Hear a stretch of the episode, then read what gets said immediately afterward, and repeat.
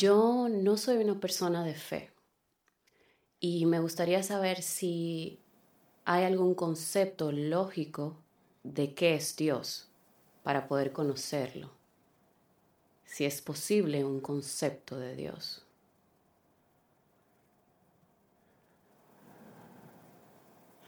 Si deseamos conocer a, Gopal, Krishna Devi, Swami Omkarananda, Jaime, Carlos, Mario,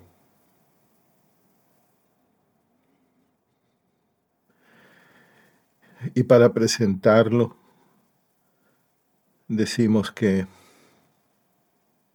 que Gopal es un animal racional y político. Eso es un concepto.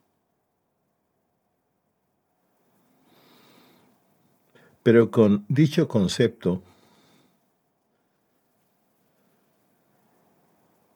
no conoces nada acerca de Gopal.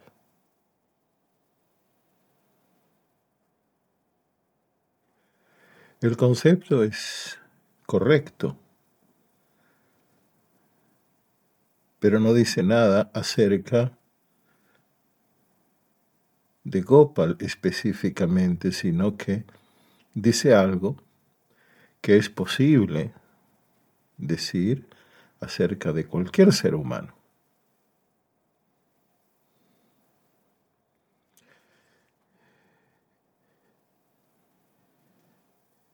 El concepto carece de historia.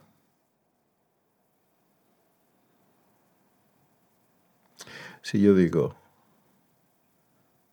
ser humano, botella, árbol, India, Argentina, un país, me doy cuenta que el concepto carece de historia, carece de textura, carece de fragancia, carece de Es imposible conocer a alguien a través del concepto.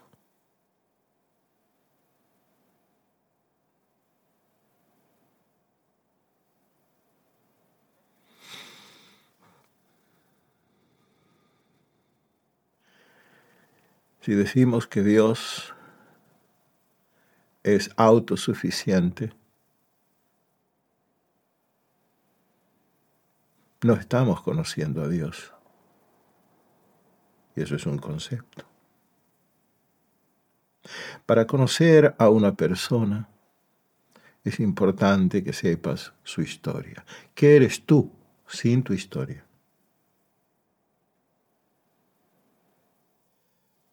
¿Cómo puedo conocerte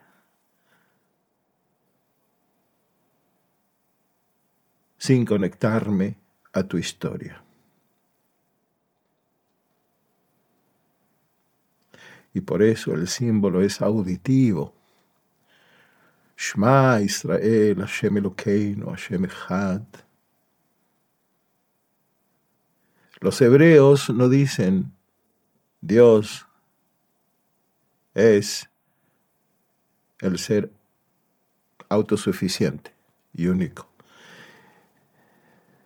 sino que se habla de Elokei Abraham, Elokei Yitzhak, Elokei Yaakov, Asher Mieretz Mitzrayim, el Dios de Abraham, de Isaac, de Jacob, el Dios que te liberó de Egipto y que hizo milagros a nuestros antepasados.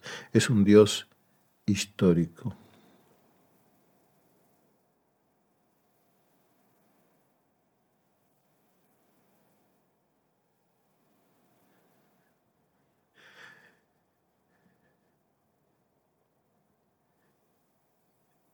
En India se habla de los pasatiempos de Dios. En el Vaishnavismo Gaudiya se habla de los lilas de Krishna,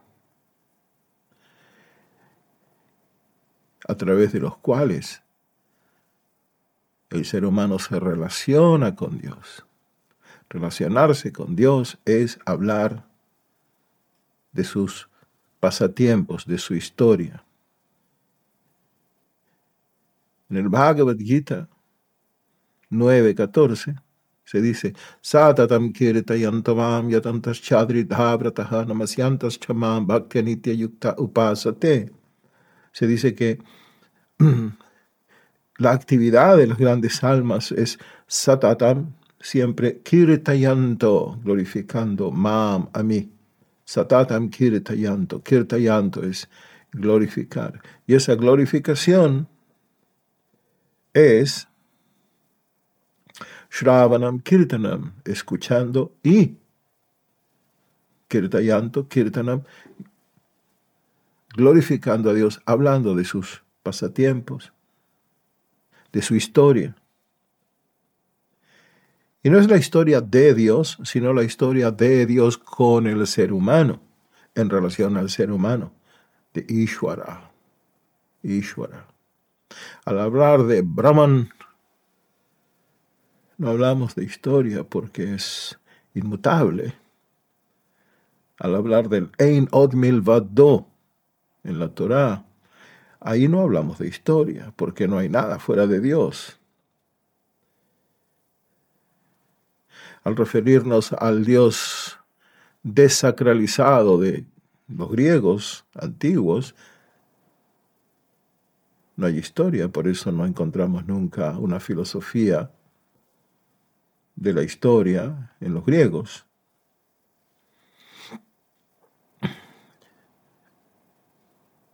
A través del concepto no es posible conocer a Dios, sino que solo a través del símbolo. El símbolo.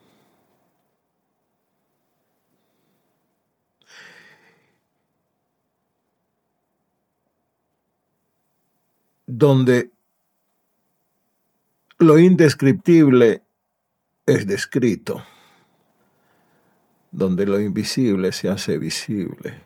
Dice en Juan 9, 14, 9, Juan 14, 9, Jesús dice, el que me ha visto a mí, ha visto al Padre, transformando a Jesús en un símbolo, una entidad simbólica. Así como el ser humano es una entidad histórica,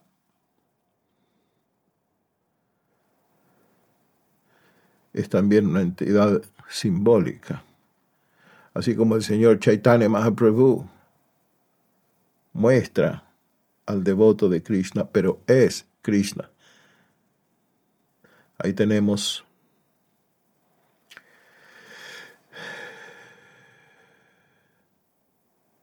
el símbolo.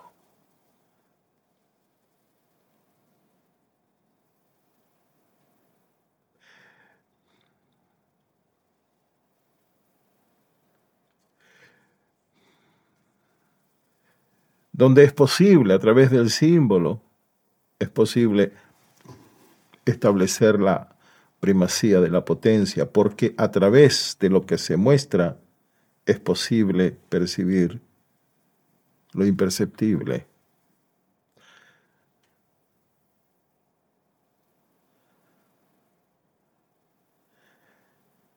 Y su enemigo, el enemigo de la fenomenología es el genio maligno de Descartes.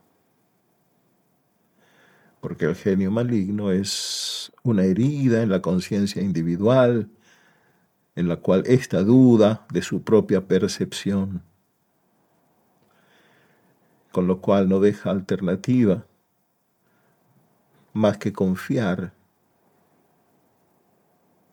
en su propia creación. La mente debe confiar solo en su propia creación conceptual, porque tiene, desarrolla esa duda. El genio maligno trae consigo esa duda acerca de lo que percibe y por ende se fragmenta, se rompe esa relación entre la realidad sensible y lo imperceptible, lo cual viene a ser saturado a través del símbolo que reintegra. Y esta será la crítica de Husserl